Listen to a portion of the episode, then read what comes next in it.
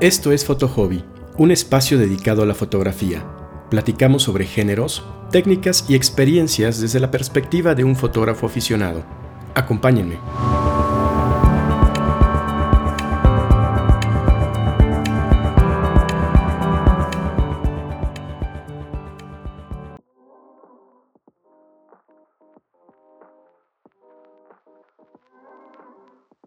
¿Qué tal? Bienvenidos a un nuevo episodio de Foto Hobby. Soy Alberto y en esta ocasión vamos a platicar acerca de cómo fotografiar artículos que quieres vender. Pero antes de empezar, algunas acotaciones.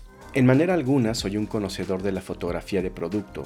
Como lo he comentado, este es uno de los géneros más técnicos y complejos, fotografiar artículos tan diversos como un set de cocina hasta un auto, pasando por toda la gama de materiales de los que puede estar hecho, como plásticos, metales, vidrio, etc., exige del fotógrafo un gran conocimiento sobre iluminación, así como un arsenal importante de accesorios fotográficos y de recursos creativos. De hecho es uno de los géneros que más me llama la atención y ya empecé a tomar algunos cursos. Pero no, no, en esta ocasión no vamos a hablar de algo tan fancy. Más bien me refiero simplemente a cuando tienes algún artículo que ya no utilizas, que se encuentra en buenas condiciones y que te planteas venderlo en el mercado de segunda mano. Por ejemplo, yo he vendido equipo fotográfico como lentes o cámaras, incluso un telescopio, en plataformas como Mercado Libre o similares. Y no sé si has navegado en alguna de estas plataformas, pero realmente te puedes topar con cada cosa. Yo he visto fotografías en las que la gente pone su artículo sobre la cama y esta está destendida, o sobre la mesa y todavía puedes ver platos con comida, o incluso sobre el suelo y a la distancia alcanzas a ver al perro retosando, o cosas peores. Y evidentemente que se trata de personas que solo quieren vender artículos que ya no usan, que no tienen conocimientos fotográficos ni tendrían por qué tenerlos, pero ya que nosotros somos aficionados a la fotografía, pongamos en práctica esos conocimientos y hagamos un poco mejor las cosas. Así que de eso vamos a platicar en esta ocasión. Te voy a dar algunas recomendaciones basadas simplemente en mi experiencia. Y empecemos por el fondo, el background de tu imagen. En fotografía de producto lo que buscamos es que el centro de atención total de tu imagen sea precisamente el producto que estás vendiendo, por lo que a los compradores les tiene que quedar muy claro simplemente de ver las imágenes, las características del producto, y hacia él se tiene que dirigir su atención, no a si tiendes o no tu cama. Ahora, hay una enorme cantidad de recursos que se pueden usar para complementar o resaltar tu producto pero yo te recomiendo que si no tienes nociones de diseño o teoría del color, no te compliques y vayas por un fondo blanco, porque de lo contrario puedes acabar con una imagen confusa visualmente o en la que tu producto no se distinga o que de plano el ojo la repela. Así que ya te digo, vámonos por un fondo blanco, liso y con la menor textura posible. Y para hacerlo en esta solución más casera, podemos recurrir a una tela blanca que compras en tiendas de telas o incluso a una sábana, pero en este caso evita que tenga estampados como flores o cosas que distraigan visualmente, ya te digo que sea lo más lisa y sin textura posible. Así que coloca esta, este pedazo de tela en una mesa para que tengas una altura adecuada de trabajo, obviamente quita las cosas de la mesa, e incluso puedes lograr lo que se conoce como fondo infinito. Un fondo infinito se trata de una ilusión óptica en la que en la fotografía no se ve un horizonte, sino que parece que el blanco justamente se va hasta el infinito, visualmente hablando. Y esto lo consigues básicamente haciendo caer esta superficie blanca desde la parte superior y hacia el piso, o en este caso una mesa, generando una curva Googlea fondo infinito para que sepas de lo que te estoy hablando. Y esto yo lo logro acercando una mesa a una ventana y justamente cuelgo esta tela con un par de pinzas de la persiana y hago que caiga hacia mi mesa generando esta curva. Pero también si te gusta practicar fotografía de producto, te puede convenir que compres un lightbox estas son pues como cajas de tela blancas cubiertas por todos lados excepto por la parte frontal que es por donde metes digamos el, tu producto a la caja la cual te permite generar fácilmente este fondo infinito y que además te genere una iluminación uniforme en todo el producto. y asimismo evita que tenga arrugas demasiado visibles porque también pueden distraer visualmente. Ahora, evidentemente que esta solución de la tela y lightbox te puede servir para objetos de cierto tamaño. Sin embargo, si lo que quieres es vender cosas más grandes como muebles, simplemente asegúrate que el fondo se encuentre lo más limpio visualmente posible. Ahora hablemos de la iluminación. En fotografía de producto lo que buscamos es una iluminación suave, es decir, aquella que tiene una transición gradual a sombras. Y esto se debe a que precisamente buscamos evitar que el artículo tenga sombras muy marcadas, porque de tenerlas, la sensación que le va a dar al potencial comprador es que en esas zonas hay algún desperfecto y quieres ocultarlo. Por eso es que vamos a buscar iluminación suave. Y esto se logra con fuentes de luz grandes en relación con el tamaño del artículo que estás fotografiando. Ahora, cómo lo logres depende del equipo que tengas.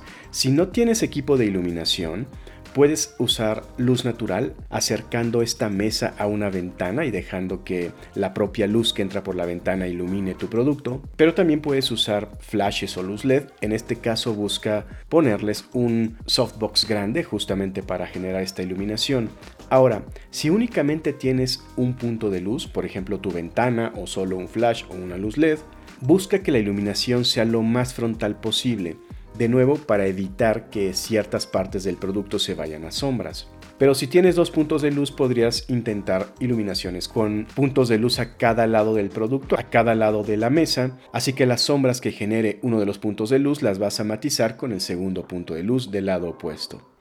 Ahora hablemos de la cámara. Te recomiendo que utilices un lente zoom. Esto te va a ser muy útil para reencuadrar el objeto conforme lo vayas moviendo.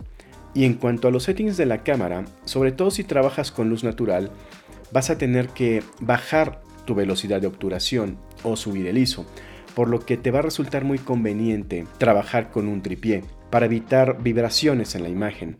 Pero adicionalmente, dado que vamos a buscar que todo tu objeto quede perfectamente nítido, vamos a buscar profundidades de campo grandes, es decir, números F altos o diafragmas cerrados, por lo que adicionalmente también te va a obligar a bajar tu velocidad de exposición, por lo que de nuevo te recomiendo el uso de un tripié. Ahora hablemos del producto. Límpialo o lávalo, dependiendo de lo que estemos hablando. Pero el hecho de que sepamos que se trata de un producto usado no implica que tenga que estar sucio. Y acá dependerá de qué tipo de artículo estemos hablando en concreto, pero por ejemplo hablando de electrónicos o lentes, puedes utilizar una brocha limpia para quitar cualquier mota de polvo que pueda tener. Si son pantallas, puedes usar líquidos limpiadores de pantallas e incluso elimina las huellas digitales que pueda tener el producto porque se ven mal. Y justamente para que al manipular el artículo no lo vuelvas a llenar de huellas, puedes trabajar con guantes o con algún paño para justamente cuando lo estés manipulando evites volverle a dejar huellas.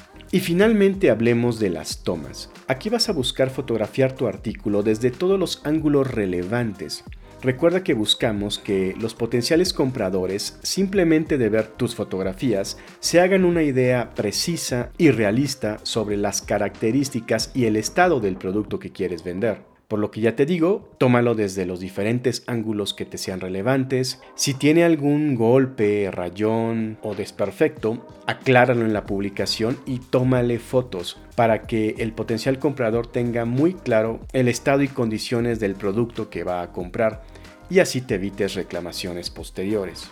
También fotografía todos los artículos con los que lo ofrezcas y cuando estés enfocando trata de enfocar en el logo o donde se encuentre la marca de tu artículo. Llena el encuadre, justamente para eso te va a servir el zoom. Busca que el artículo abarque todo el frame de tu fotografía, no que se vea chiquito.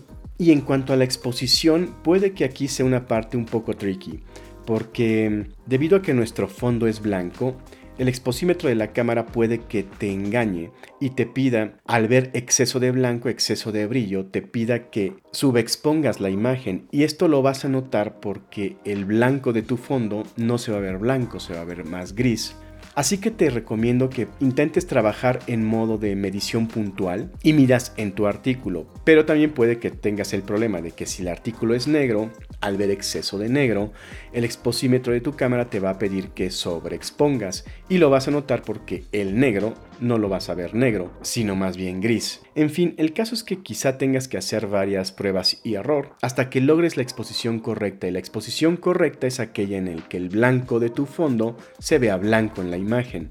Incluso hay quienes llegan a quemar levemente el fondo y esto ya es cuestión de gustos, pero va a estar bien. Asimismo, busca que el balance de blancos, la temperatura de color de tus imágenes sea consistente a lo largo de toda la sesión, de todas las fotos que vayas a subir. Y esto lo logras evitando poner tu balance de blancos en automático. Si trabajas con flash o luz LED, ponlo en modo flash. Si trabajas con luz natural, prueba ponerlo en el solecito o en sombra. Y en todo caso asegúrate en postproducción, como te digo, de que la temperatura de color de todas las imágenes sea la misma para que a los compradores no les quede duda de que se trata del mismo artículo. Y finalmente, cuídate de los reflejos. Estos son el gran coco de los fotógrafos de producto y la razón por la cual usan una gran cantidad de accesorios o recursos creativos para evitar reflejos indeseables. Depende mucho del material del que esté hecho el producto, pero por ejemplo, si son metales, puede ser que te veas reflejado a ti mismo tomando la foto. Así que ya te digo, esto de evitar reflejos requiere de mucha experiencia y varios recursos creativos, pero incluso hay ocasiones en las que es imposible evitarlo, por lo que tienen que recurrir a photoshopearlos. Ahora, en esta solución más casera, simplemente asegúrate que no se vea reflejado algo que no quieras o que te resulte embarazoso. Y básicamente con estas recomendaciones ya estás listo para hacer fotografías de los artículos que quieras vender de una forma bastante decente. Como anécdota te puedo comentar que en varias ocasiones me han preguntado, oye, ¿podrías subir fotos reales de tu producto? Lo cual es un halago y a lo que yo siempre contesto, jaja, son fotos reales. Pero ya te digo, esta opción de vender artículos que ya no utilices en el mercado de segunda mano es una muy conveniente, yo nunca he tenido ningún problema y puedes recuperar un poco del dinero que te costó y permitir que alguien más lo siga utilizando.